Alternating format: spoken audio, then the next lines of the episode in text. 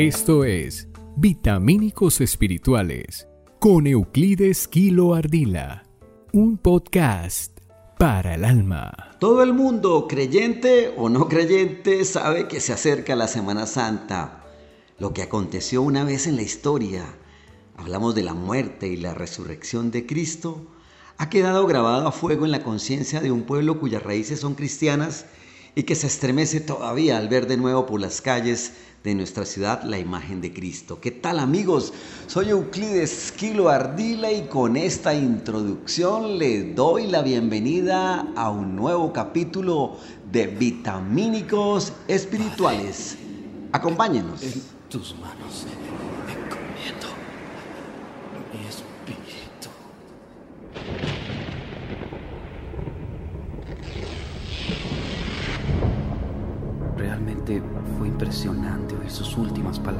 cruz. Siempre que este hombre hablaba, sucedían cosas extrañas, pues yo vi mucha gente que fue sanada por él, aunque a nosotros los soldados romanos nos prohibían hablar de estas cosas. Yo estuve parado junto a esa cruz y la verdad no quería estar ahí porque cuando volteaba para ver a Jesús, su mirada me hacía sentir y pensar que yo debería estar en su lugar. Él no me veía con odio, sino que a pesar del gran sufrimiento que padecía y de su expresión de agonía, Él me miraba con amor.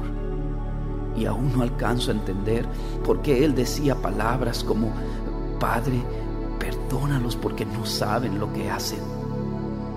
En mi interior yo le decía, vamos, si eres el Hijo de Dios, ¿por qué no bajas de esa cruz? Porque si dicen que no has conocido pecado, mueres por los pecadores y los presentas justos ante tu Padre cuando creo que el único justo eres tú.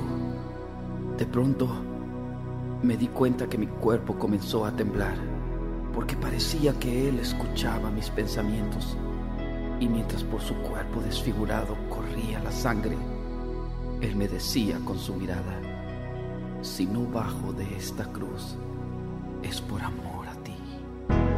Esto es Vitamínicos Espirituales. Y para hablar de este tema que nos hace una invitación a la fe, tenemos en línea a Monseñor Juan Carlos Castellanos Ruiz. Él es el párroco del templo de Nuestra Señora del Bosque y por supuesto es un honor tenerlo aquí en Vitamínicos Espirituales. Bienvenido, Monseñor. Bueno, un cordial saludo para todos y muy especialmente gracias Euclides Quiló Ardila por invitarme a Vitamínicos Espirituales de Vanguardia. Este momento es muy especial para mí de poderme comunicar con todos ustedes ya en esta dimensión de la celebración de la Semana Santa. Muchísimas gracias y qué bueno poder compartir estas inquietudes con todos desde el punto de vista espiritual, práctico, cotidiano de nuestra vida.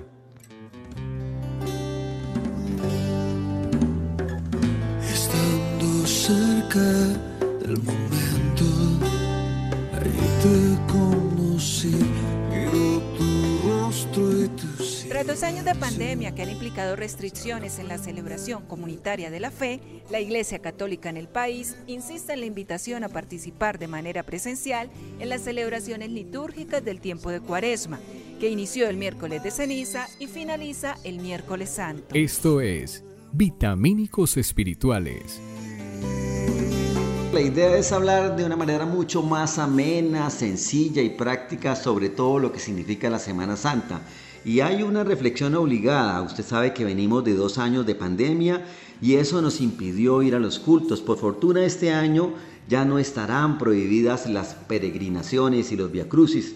Tampoco habrá control en los aforos de las iglesias. Así que los ciudadanos podemos asistir a las misas, servicios o reuniones religiosas de manera libre. ¿Qué significado tiene para usted la presencialidad y cómo piensa abordarlo en su parroquia? Bueno, nosotros estamos saliendo y pasando de dos años de pandemia, donde para nosotros, en nuestra vivencia religiosa, lo peor que nos ha podido suceder es justamente el no podernos congregar, porque para nosotros la dimensión social es supremamente importante y fundamental. Es verdad que lo más importante sucede dentro de cada uno de nosotros, pero nosotros tenemos una dimensión sin la cual la religión no es realmente religión y es la vida comunitaria, porque nosotros no solamente estamos llamados a vivir una espiritualidad, sino que estamos llamados a vivir una fraternidad. Somos hermanos. Una de las cosas que, en estos días aprendí es que precisamente la enfermedad del COVID, de las cosas más grandes que causa, es que como le tienen que poner a la gente oxígeno, entonces los pulmones se aperezan, digamos así. Entonces ya no están como eh, realizando su trabajo y por eso la recuperación después es tan, tan grande porque tienen que despertar nuevamente los pulmones y sacarlos de ese letargo, de ese adormecimiento, de esa pereza que tienen de respirar. Entonces, algo así también pasó con las comunidades, que la gente prefirió quedarse en la casa viendo en la sala o acostados la Santa Misa, los ejercicios de piedad, los rosarios, todas las celebraciones, pero allá, y es que resulta que para nosotros la dimensión comunitaria es una expresión también de nuestra fe. No solamente se trata de que uno crea, sino que yo creo, pero todos los que creemos nos congregamos. Y por eso hay un valor también muy grande que si uno recuerda, ¿no? Donde dos o tres se reúnen, se reúnen, se congregan en mi nombre, ahí estoy yo en medio de ellos. La comunidad para nosotros también es una presencia, es una manifestación de la fe y de la realidad de esa comunión que el Señor ha venido a crear entre nosotros. ¿Cómo puede ser que el bueno y justo se hizo y fuera morir? Por el más vil pecador, como siendo yo su enemigo, el sufrimiento en mi lugar tomó en aquella cruz. En esa pasión de Jesús contemplamos su grandeza y su amor. En esta Semana Santa nos hará bien a todos mirar el crucifijo besar las llagas de Jesús y decirle gracias, porque eso lo hizo por cada uno de nosotros. Pero Dios siempre interviene. Aleluya,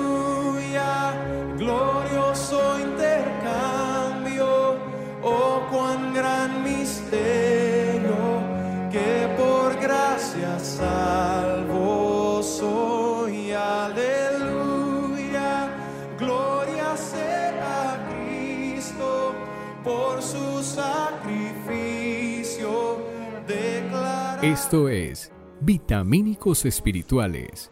Bueno, comencemos, Monseñor, con el significado de la Semana Santa. Yo sé que son muchos los acontecimientos que se conmemoran de esa época, pero si pudiera resumírmelo en un breve minuto, ¿qué diría usted de lo que es en esencia la Semana Mayor?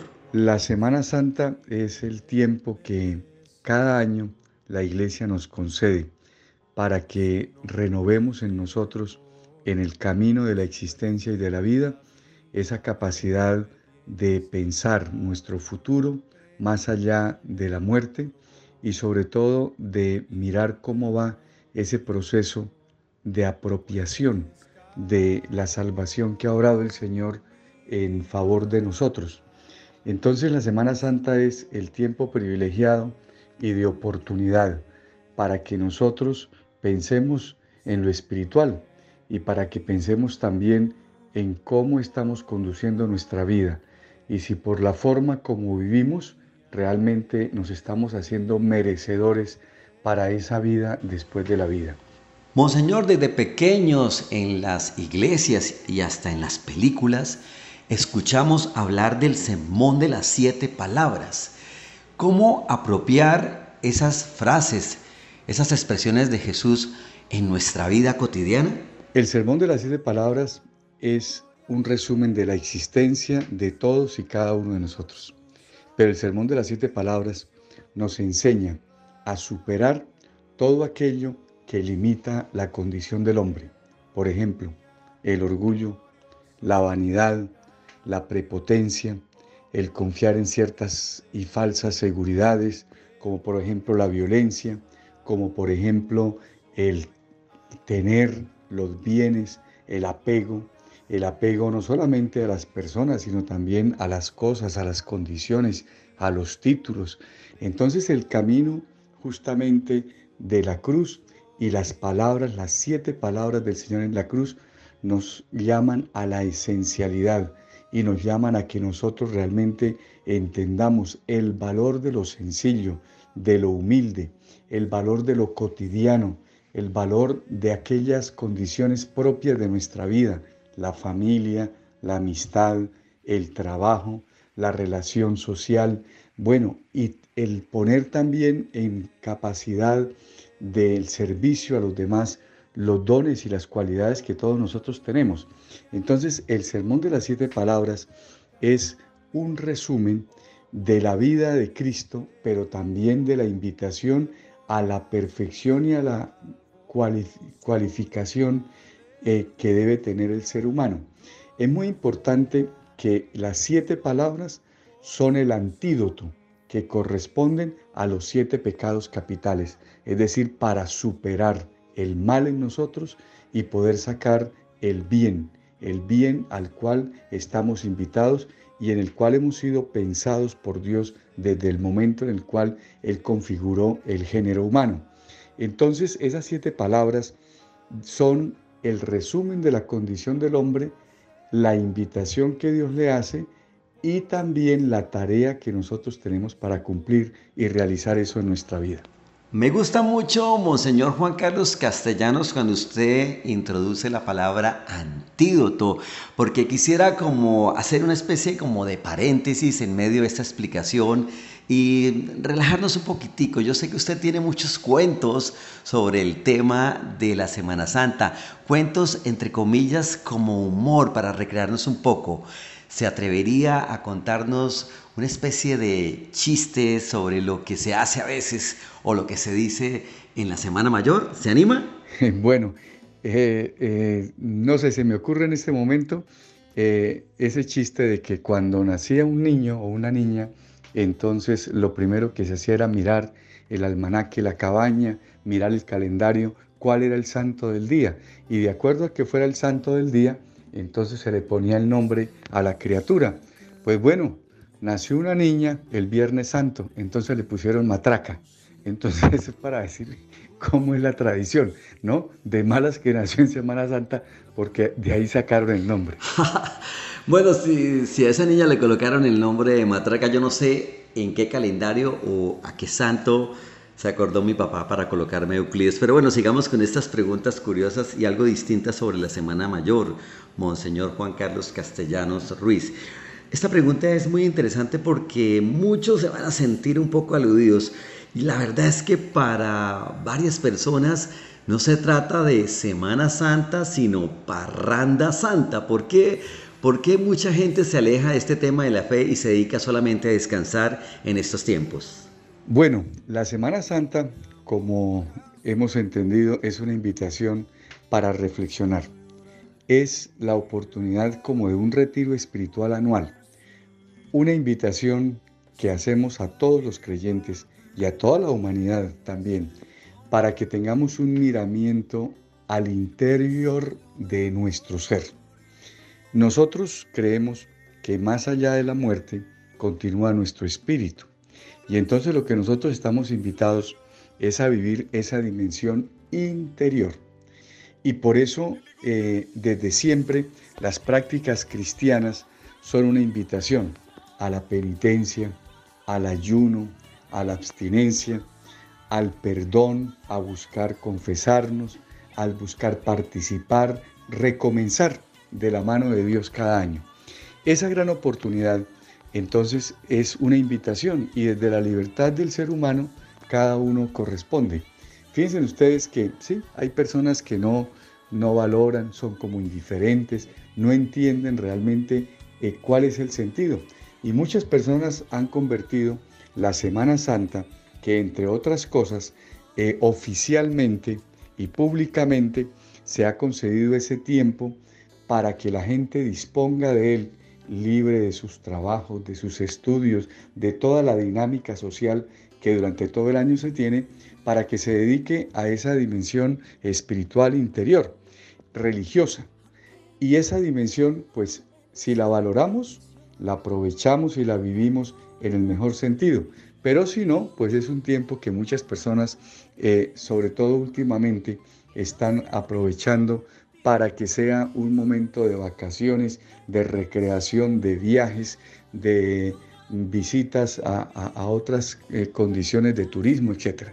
Realmente la Semana Santa no está pensada para eso. La Semana Santa está pensada para un momento realmente de silencio, un momento de interioridad, un momento en el cual realmente nosotros pensemos nuestra dimensión espiritual. Es que la Semana Santa es regalarle a Dios la capacidad que tengo yo para reflexionar en mi vida, para pensar cómo la estoy conduciendo, para ser consciente realmente de cómo vivo y cuál es la definición de mi ser, de mi ser práctico, de mi ser decisivo, de mi ser actuante cotidianamente.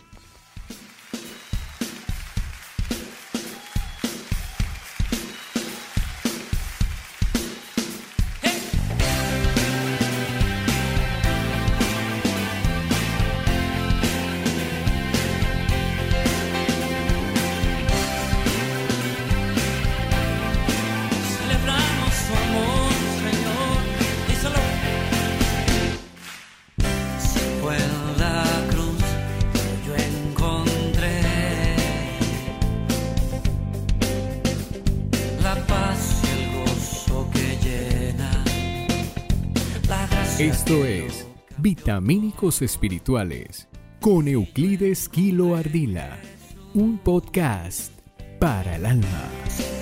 la cruz pude ver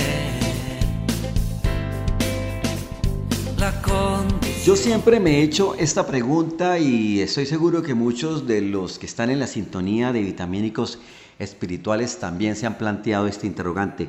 Monseñor, ¿Por qué la Semana Santa se realiza cada año en una fecha diferente? A veces es en marzo, a veces es en abril. ¿Por qué se da ese cambio de calendario? Esta pregunta es muy interesante porque nosotros eh, hemos registrado por el calendario judío que la Pascua judía se celebra el 14 de Nisan cada año.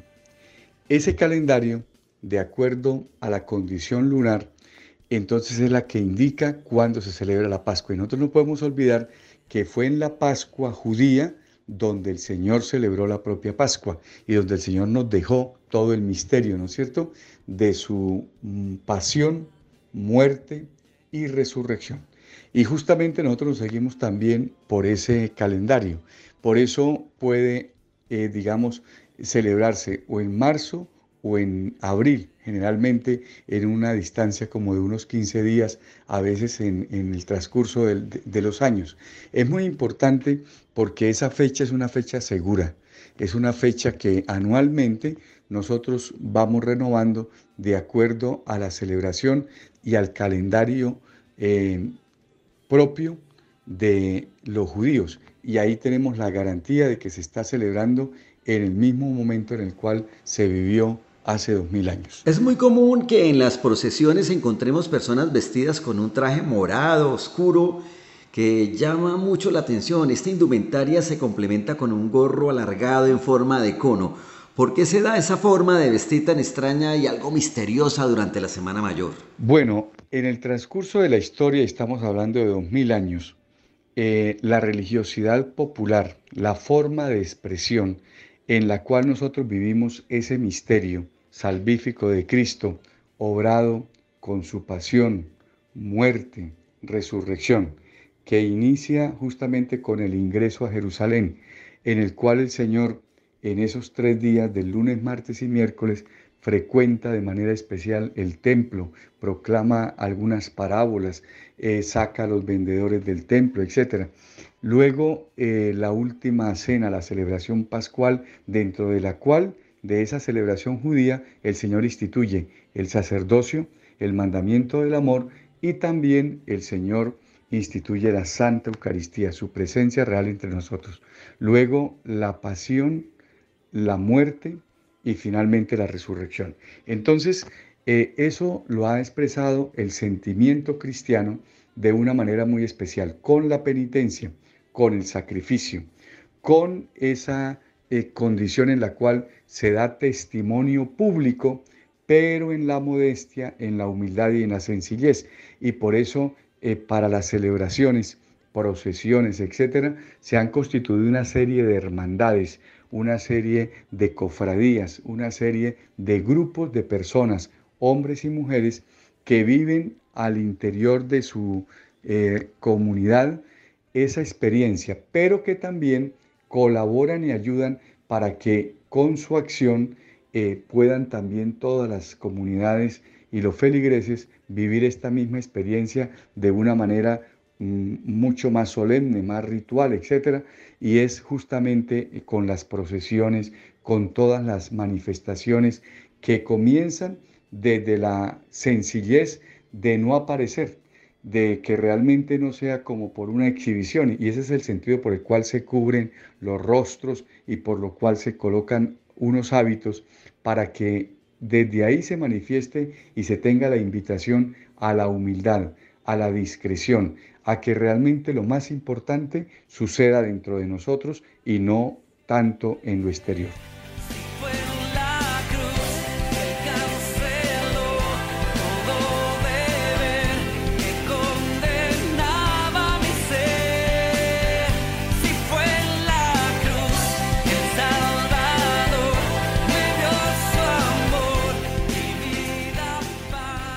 También durante el viernes y el sábado santo las iglesias católicas están adornadas de manera distinta que el resto del año. ¿A qué se debe esto? Yo sé que es por la Semana Mayor, pero ¿cuál es el significado, Monseñor? Sí, nosotros tenemos una forma que debe responder en la celebración y en la condición litúrgica a los sentidos, a los órganos de los sentidos, la vista, la audición, eh, el tacto, eh, el olfato. Entonces, estos cinco sentidos, justamente la liturgia está pensada para llegar eh, a través de ellos con el mensaje, con la enseñanza y con la, el reclamo, digamos así, de la actitud de la persona. Entonces es muy importante. Pero también en la liturgia lo que corresponde a la decoración, a la disposición de los lugares, eh, debe también ser una respuesta y una presentación del misterio que estamos celebrando. Por eso, hasta el jueves santo, fíjense ustedes, hay mucha austeridad. El jueves santo viene en cambio una celebración esplendorosa porque estamos celebrando la Eucaristía y la presencia real del Señor en medio de los creyentes. Luego el viernes santo entramos en una actitud de reconocimiento de la muerte del Señor por nuestra salvación. Como lo ha dicho Pablo, qué amor tan grande contemplando el Cristo ha tenido Dios por mí, me amó y se entregó por mí, ha muerto por mí.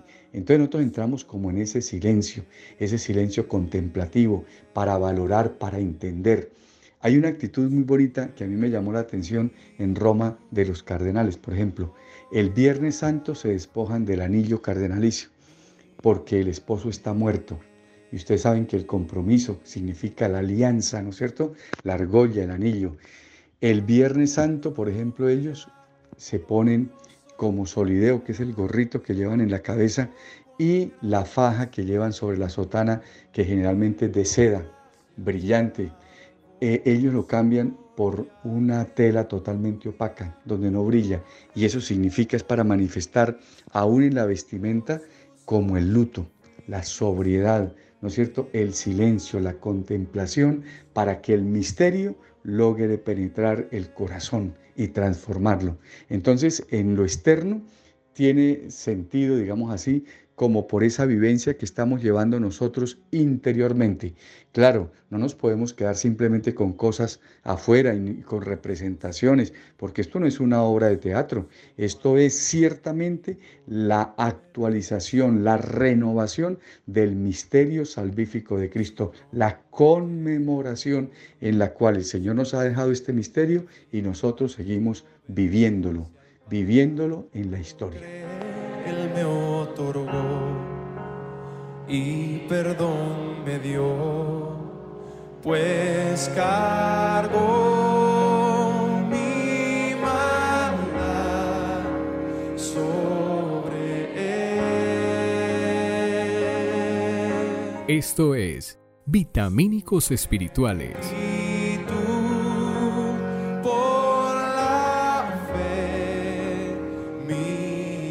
Otra cosa que también se vive en la Semana Mayor es el tema del ayuno.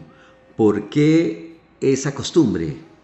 Bueno, la Semana Santa es ante todo una invitación a evaluar la vida, a considerar, a replantear desde el punto de vista de la penitencia. Por eso la condición de penitencia, por eso el color que decíamos morado, el color de la penitencia, de la reflexión, incluso del luto. Entonces, se dice que de nuestros pecados tenemos que dolernos y tenemos que hacer el firme propósito de cambiar, pero con un arrepentimiento sincero, porque en la medida en la cual Dios, eh, uno se arrepiente, Dios le perdona.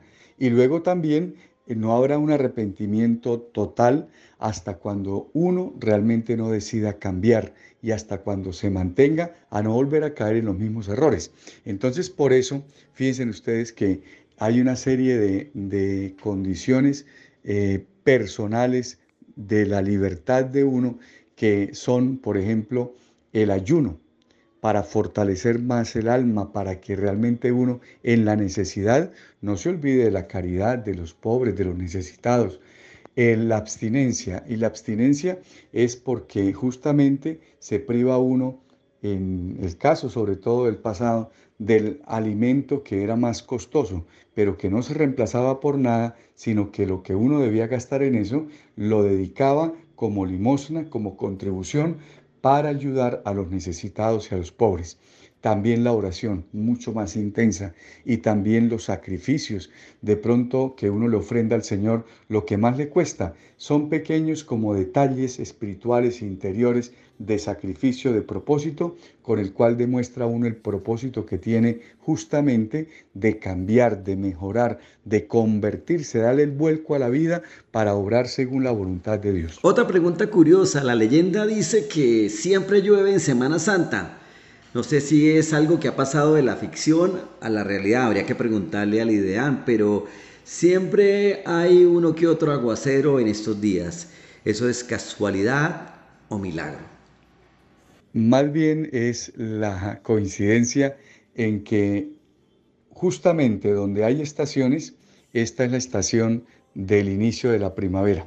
Y entonces en primavera, justamente la lluvia y el sol son los que dan ese paso, ¿no es cierto?, del invierno, de donde se ha perdido todo el follaje de los árboles, de donde han estado los animales como en esa condición eh, guardada y se da el paso justamente en la primavera al nacimiento de las aves, de los polluelos, de los pajaritos, se abren las flores, el verdor de los árboles y acompaña esta estación sobre todo una lluvia persistente, esa lluvia pequeñita que a veces es más mortificante que la lluvia del buen aguacero. Entonces eso eh, eh, ciertamente es un tiempo de, lluvia y es un tiempo de mucha fecundidad, es un tiempo de muchísima productividad. Entonces es muy importante porque ahí viene el cambio, ¿no es cierto? Y viene la fertilidad de la naturaleza. Por eso se celebra la vida y se celebra la vida nueva, la vida que comienza después de haber pasado por ese invierno. Entonces, donde hay estaciones se entiende muy bien. Entre nosotros ciertamente ha cambiado el clima y es muy frecuente que se dé, sobre todo en los momentos en los cuales están programadas las ceremonias casi más importantes, la lluvia. Pero ahí hay una invitación muy importante. Yo creo que nosotros debemos insistir en, en pertenecer y en poder participar en las distintas comunidades parroquiales a los actos litúrgicos. No importa que llueva, vamos, participamos y celebramos, porque es un momento supremamente importante para el encuentro como hermanos, como creyentes, como iglesia. Otra curiosa situación que yo siempre aprecio en las procesiones es ver cómo los nazarenos recrean las escenas de la vida, muerte y resurrección de Jesucristo.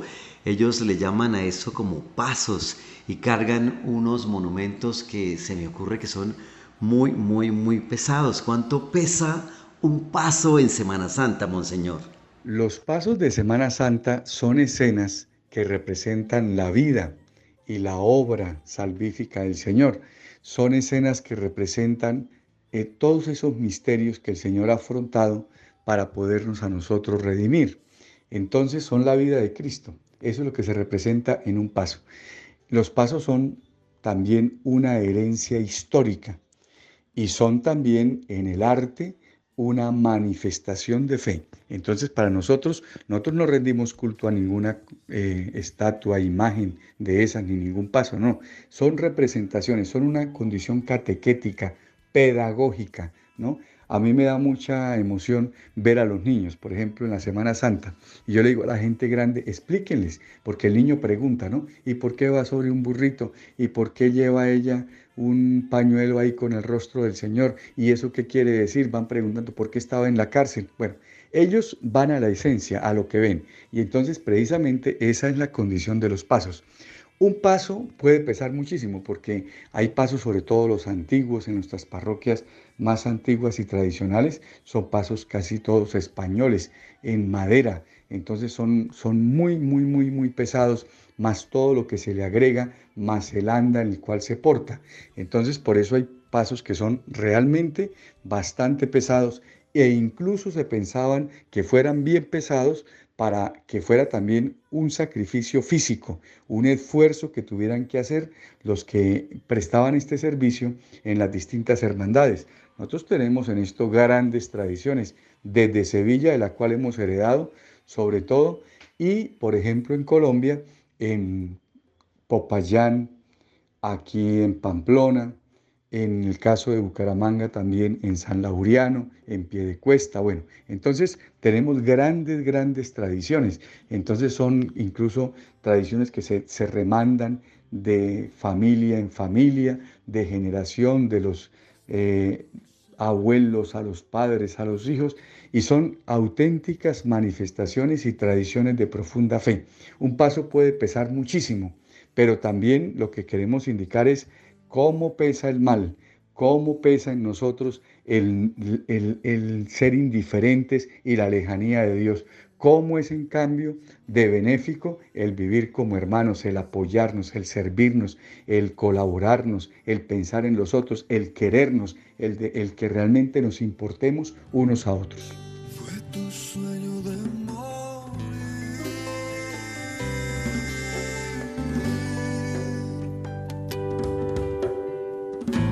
Cielo anuncia el momento que marcará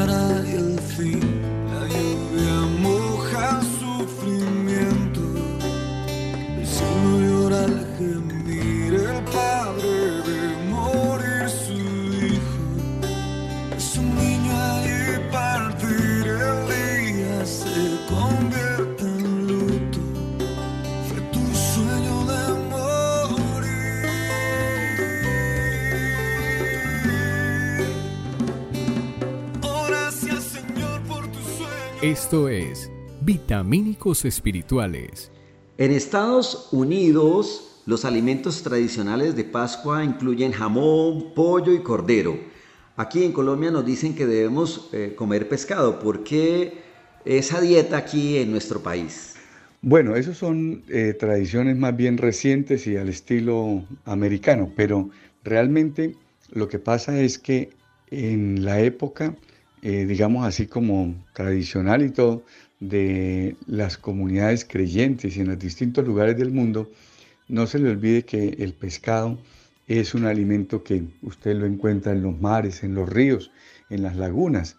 mientras que el ganado es un poco más difícil y es más dispendioso sacrificar una res que, pescar un pez. Entonces, e, e, en ese sentido, pero también porque siempre eh, había sido más costoso eh, la carne eh, bovina. Y por eso entonces se recomendaba pasar al pescado. Pero el sentido no es ni uno ni otro. El sentido realmente es la el privarse uno de ese alimento que era el más costoso de la canasta familiar y en estos días volvió a ser tan costoso, privarse uno de ese alimento para dedicarlo como ofrenda eh, a los pobres, a aquellos que les toca no comer carne durante todo el año. Entonces es muy importante porque el gran sentido de no comer algún alimento, de sacrificarme de esos chocolates, de ese helado, de ese tinto, de ese vino, etcétera, es destinarlo para la ayuda a los pobres. Si no se tiene la caridad como principio, no tiene ningún sentido realmente que yo me prive de nada. Entonces es la condición de la caridad, de la ofrenda, de la eficacia del amor. No es que simplemente el amor para nosotros es teoría, no. Para nosotros es vivencia, es práctica y esa práctica debe continuarse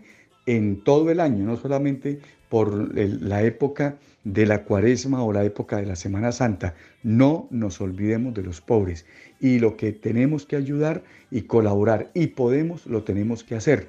Es muy importante las obras de misericordia y también eh, tener en cuenta, ¿no? Dios no me pide a mí lo que no puedo, pero lo que sí puedo y debo, debo realizarlo. Entonces Dios tampoco me va a ahorrar lo que yo sí puedo hacer y no lo hice. Mil gracias, Monseñor, por estas respuestas. Yo estoy absolutamente seguro que nuestros oyentes encontraron en sus sabias palabras respuestas concretas a situaciones curiosas que uno siempre ve en Semana Mayor, pero que a veces no entiende. No me puedo quedar sin pedirle a usted que nos dé el mensaje a todos los santanderianos para estos tiempos de la Semana Santa. Gracias por esta invitación, eh, por permitirme compartir estas eh, reflexiones sencillas, eh, pero que espero que sean muy prácticas para la vivencia de nosotros durante esta semana. Quiero desearles a todos lo mejor, pero sobre todo que encuentren el tiempo para pensar, para pensar en la vida, en la vida de cada uno, para pensar cómo la estamos conduciendo, para pensar en los años que el Señor me ha regalado, realmente cuál ha sido el sentido profundo de mi existencia. Si yo pienso realmente hacia dónde voy, cuando me pasan los años, cuando pasa una Semana Santa y otra, realmente cuál es mi objetivo, cuál va a ser mi meta. Eso es lo que tenemos que pensar en estos días. ¿Qué he hecho yo con mi hogar, con mi trabajo, con mis relaciones de amistad? Para eso es la Semana Santa. Dios quiera que a todos el Señor nos permita vivir una semana muy santa, es decir, pensando en lo que hay más allá de la muerte. Que Dios los bendiga y que a todos el Señor nos llene de entusiasmo, de esperanza, de alegría, de una vivencia realmente de comunidad, de una sociedad nueva y distinta, de hermanos auténticos, como nos enseñó el que fue crucificado, Jesucristo nuestro Señor, pero que resucitó porque el amor es eterno y el amor nadie lo puede matar. Dios los bendiga y que el Señor nos ayude a todos.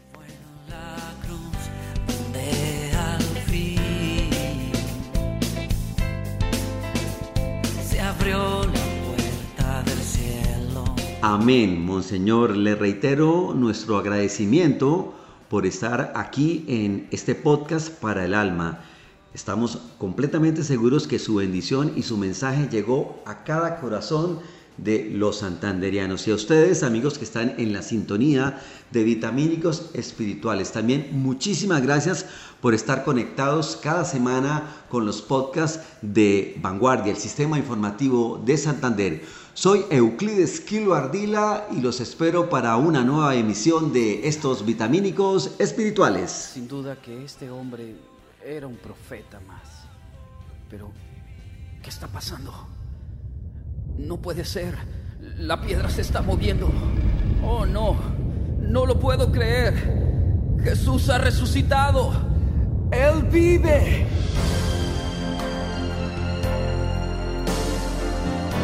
Yo soy la resurrección y la vida. El que cree en mí, aunque esté muerto, vivirá. Oh.